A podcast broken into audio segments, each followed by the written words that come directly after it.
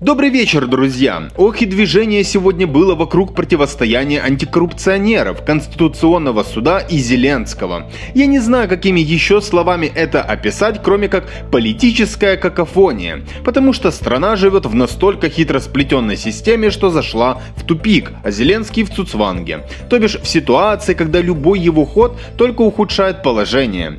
Но несмотря на это, есть еще ряд новостей, которые не менее важны для нашей с вами жизни. В общем, с вами уже традиционный выпуск новостных подкастов «Это произошло» от Клименко Тайм. Поехали!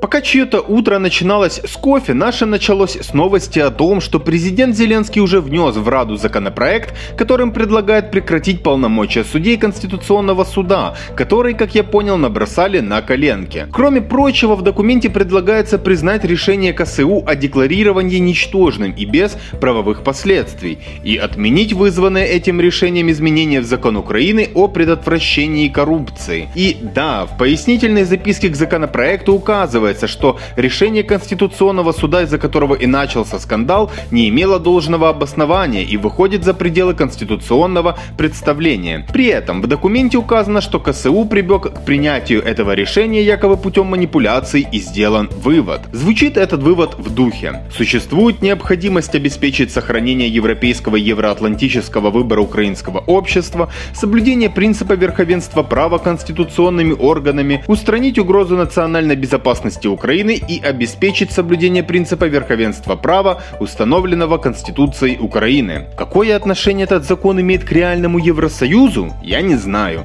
Сам проект закона лаконичен, помещается по сути на полторы страницы и содержит всего две статьи. Первое. Неправосудность решения, принятого в собственных интересах. Второе. Восстановление конституционного судопроизводства. То есть, согласно документу инициируется возврат редакции закона о предотвращении коррупции и Уголовного кодекса, действовавших до этого решения Конституционного суда. Вторая статья говорит о прекращении полномочий состава Конституционного суда, который действовал на момент принятия этого решения по антикоррупционной политике. Субъектом назначения Конституционного суда проектом закона предписывается неотложно начать процедуру отбора через конкурс нового состава судей. Новый состав КСУ предлагают выбирать в соответствии с порядком, определенным Конституцией Украины и законом Украины о Конституционном суде Украины. И здесь имеет место дилемма, потому что как раз Конституция запрещает таким образом прекращать полномочия судей Конституционного суда. В ней прописан вполне четкий перечень оснований для увольнения таких судей. Короче, какой-то юридический сюр. Оценку происходящему дам ближе к концу выпуска.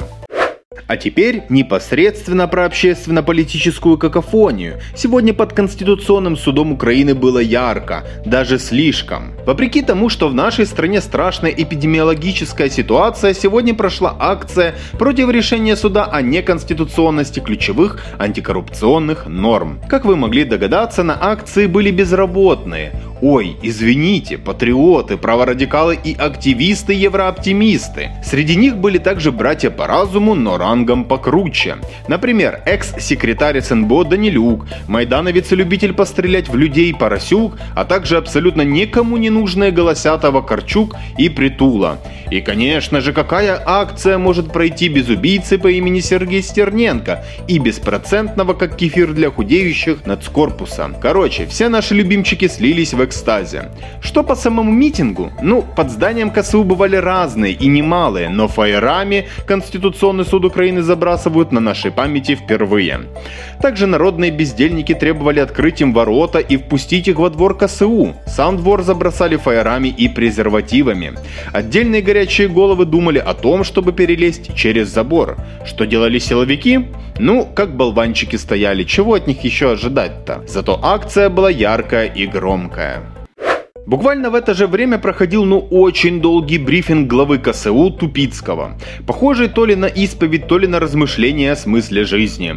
Постараюсь вкратце рассказать, что он там наговорил. Первое. Решение по антикорным законам это компромисс, цель которого сохранить в целом структуру архитектуру антикоррупционных органов, а глава Набусытник – заложник ситуации. К его персоне в целом нет претензий, есть только к процедуре его назначения. Также Тупицкий отмечает, что огрехи, которые есть в антикоррупционном законодательстве прошли в постреволюционный способ. Сейчас такой надобности в революционной целесообразности нет, и их, выходит, надо исправлять. Ну и да, главный судья в главном суде рассуждает о революционной целесообразности. Это прекрасно, если ты живешь в банановой республике. По поводу подхода к иллюстрации. Глава КСУ говорит, мол, этот вопрос до сих пор взрывоопасен для общества, поэтому его так долго рассматривают. Тупицкий акцентирует на том, что в КСУ есть судьи, которые были активными участниками Майдана. У меня есть только один резонный вопрос. И что теперь? Короче, много он там наговорил по этой теме, перейду сразу к самому важному. Глава КСУ Александр Тупицкий в ходе брифинга заявил, что законопроект Зеленского, который тот ночью внес в Раду и о котором я только что рассказывал, имеет признаки конституционного переворота. И бинго! Это то, о чем мы говорили у нас в Телеграме. КСУ может сходу признать и этот принятый закон антиконституционным, и тогда будет полный правовой ступор. Или даже так, правовая жопа. В эту же канву было еще интересное заявление. Он говорит, что 2 ноября в ГБР идти не собирается, а повестка ему пришла на WhatsApp жены. Оценивает это как попытку ОП сделать суд лояльным. И как итог этому сюру главный судья главного суда говорит, что не винит президента в его действиях в отношении КСУ. Он считает, что всему виной его окружение. Да ладно. Ну понятно, это реверанс с пальмовой ветвью мира. И под конец он обратился к Зеленскому, взывая по сути к мировой, но дает понять при этом, что закон и конституция на его стороне. А закончил Тупицкий тем, что КСУ не собирается быть перед кем-то зависимым. Здесь нужно было крикнуть «Раунд!» и бросить микрофон, но, видать, остатки этикета этого не позволили ему сделать.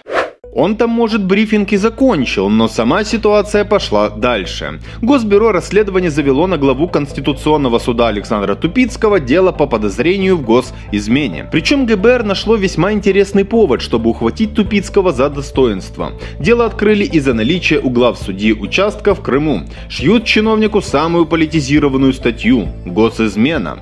По версии ГБР он сообщил деяния в ущерб суверенитету, территориальной целостности, государственной и экономической экономической безопасности Украины, который квалифицируется по части 2 статьи 197-1 и части 1 статьи 111 УК Украины. Санкция статьи предусматривает наказание в виде лишения свободы от 12 до 15 лет с конфискацией имущества или без таковой. Как говорил мой преподаватель по уголовному праву, был бы человек, а статья найдется.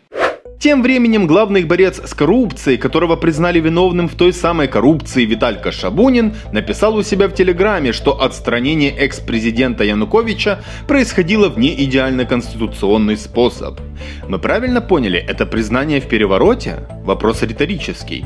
Также он пишет, что в результате такого решения Порошенко стал президентом, а Тимошенко вышла из тюрьмы. Следующим маркерным заявлением одного из ключевых украинских соросят мы считаем следующее. Цитирую. В течение месяца КСУ снесет закон о языке, ВАКС, незаконное обогащение, земельную реформу и так далее. Это приведет к прекращению поддержки Запада и приостановлению безвиза – самая маленькая в этом проблема. Украина не получит денег. Это или экономический коллапс, или необходимость взять их у России.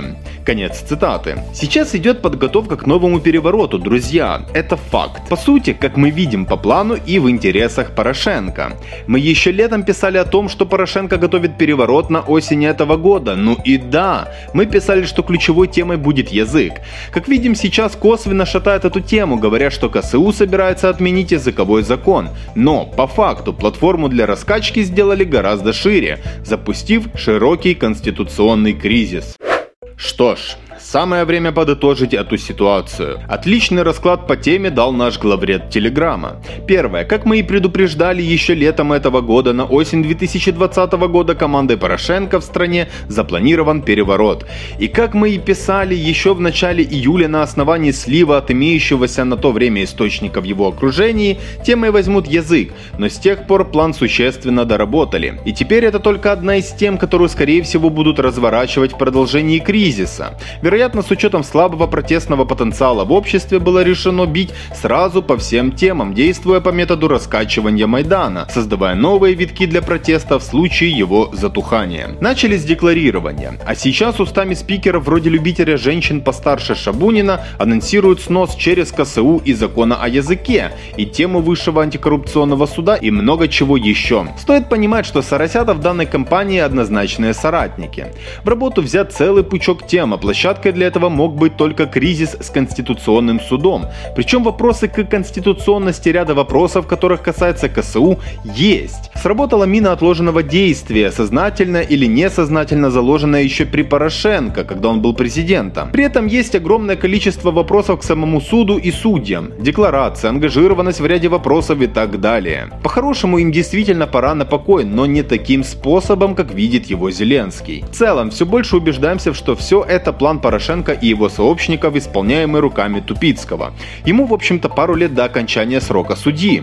И при Зеленском у него перспектив мало, а в случае переворота и возвращения Порошенко можно рассчитывать на благодарность. Внешние агенты, аффилированные во многом с демократами США, выступают здесь надежными соратниками, раскачивающими кризис медийно. Очевидно, что ближайший алгоритм настроить Запад против Зеленского, дождаться результата выборов в США с надеждой, что там победит Байден, и, заручившись поддержкой элит, сносить власть Зеленского. Под легендой борьбы с реваншем, за демократию, против коррупции и тому подобное. Это союз врагов Зеленского в расшатывании власти в стране. Он давно зрел, и вероятность сценария просматривалась все отчетливее с пошаговой зачисткой соросят во власти. Тем более, что его зажали в угол абсолютно все политические оппоненты, от голоса до ОПЗЖ. Второе. Законопроект, который вынес Зеленский, антиконституционный. По сути, он как раз внесен президентом для того, чтобы отстраниться от решений КСУ и показать Западу и улицы «я не с ними».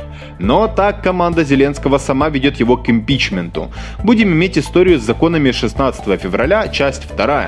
Собственно, на импичмент уже достаточно наговорили и сделали вчера в рамках заседания СНБО. Все это большая ошибка. И нам интересно, ВП вообще думали, что будет, если КСУ соберется и снова и решит, что закон Зеленского, если его проголосуют, антиконституционный. Если судьи решат идти до конца. Это перспектива полного коллапса правовой системы, организованного не Зеленским, но явно против него и в целях переворота.